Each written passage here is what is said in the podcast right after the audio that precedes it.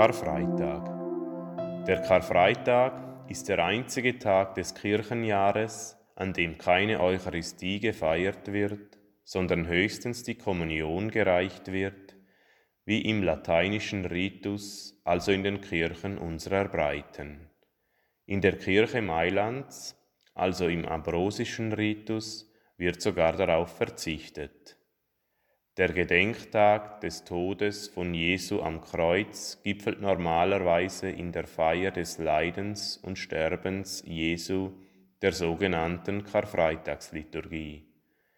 Auch hier begleiten verschiedene Zeichen und Bräuche die Passionsfeier. An vielen Orten werden statt der Kirchenglocken, die am Karfreitag verstummt sind, die traditionellen Rätschen gerührt, die einen lärmenden, schnarrenden Krach veranstalten und die Menschen so zusammenrufen. Auch wird die Karfreitagsliturgie immer in einer leeren Kirche gefeiert, der Tabernakel ist leer und steht offen, keine Altartücher, kein Altarschmuck, keine Kerzen, keine Kreuze. Dies sind die äußeren symbolischen Zeichen der Abwesenheit Jesu in seinem Tod. An manchen Orten gibt es die Tradition des heiligen Grabes, die an Jesu Grablegung erinnert. Meistens beginnt die Karfreitagsliturgie um 15 Uhr zur neunten Stunde nach römischen Zeitrechnung, weil dies die Stunde von Jesu Tod ist.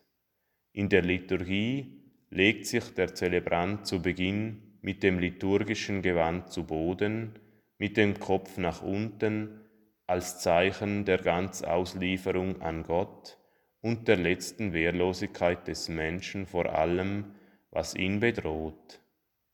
Ohne einen einzigen liturgischen Gruß wird anschließend das einführende Gebet, Tagesgebet, Kollekte, gesprochen und sofort, so folgt der Lesungsgottesdienst, der in der Verkündigung der Leidensgeschichte Jesu, Passion, seinen Höhepunkt findet. Hier wird nun die eindrückliche Geschichte der Gefangennahme, der Verspottung und Verurteilung und schließlich der Kreuzigung Jesu gelesen. Es folgen die sogenannten großen Fürbitten, die die großen Anliegen der Menschheit und der Kirche vor Gott tragen. Anschließend wird das in drei Schritten enthüllte Kreuz verehrt durch die Gläubigen, oft mit dem alten gesungenen Ruf Seht das Holz des Kreuzes, an dem das Heil der Welt gehangen hat. Die Feier wird abgeschlossen mit der Kommunionspendung und dem Schlusssegen.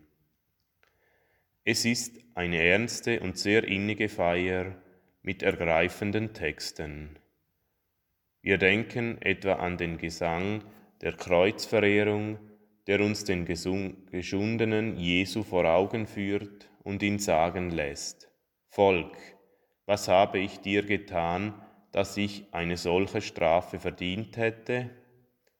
Doch genau in dieser sehr menschlichen Frage liegt das Geheimnis von Jesus. Er akzeptiert die ihm von seinem himmlischen Vater gegebene Sendung.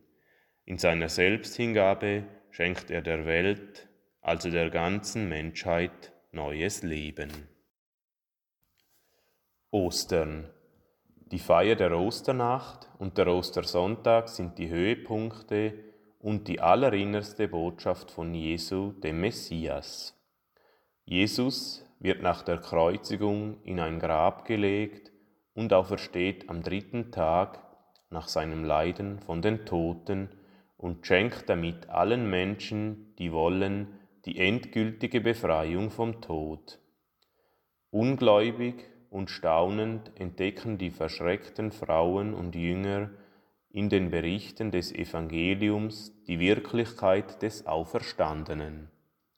Dabei ist die Osternacht in diesem noch fast ungläubigen Staunen die Urfeier allen christlichen Feierns, das Urfest aller christlichen Feste.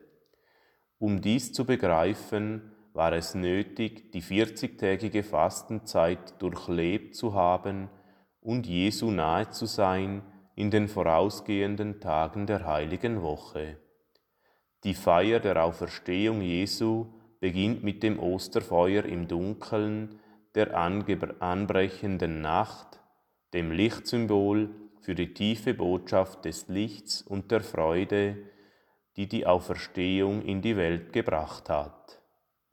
Die daran entzündete Osterkerze ist Symbol für den Auferstandenen selbst, der die Gläubigen nun für immer in allem Dunkeln begleitet.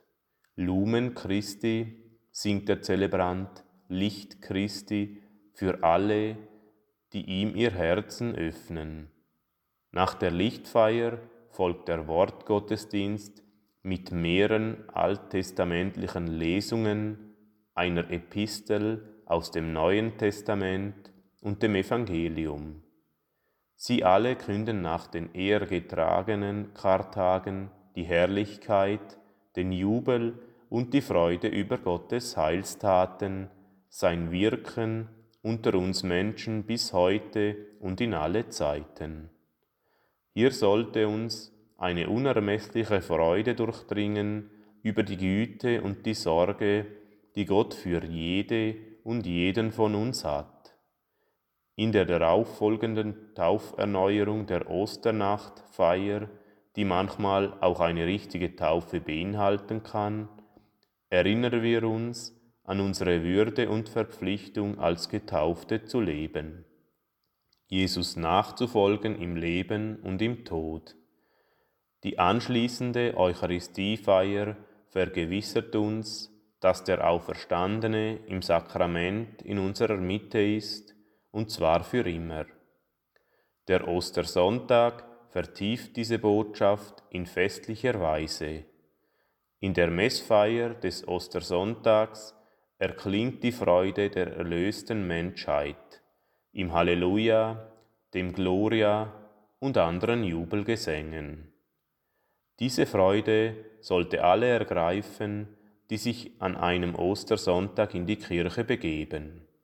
Natürlich wäre allein über diese beiden Feiern je ein eigenes Buch zu schreiben. Doch hier soll der eine österliche Ruf den Grund unserer christlichen Lebensfreude ausdrücken und zusammenfassen. Christus wäre resurrexit, Halleluja. Christus ist wahrhaftig auferstanden, Halleluja.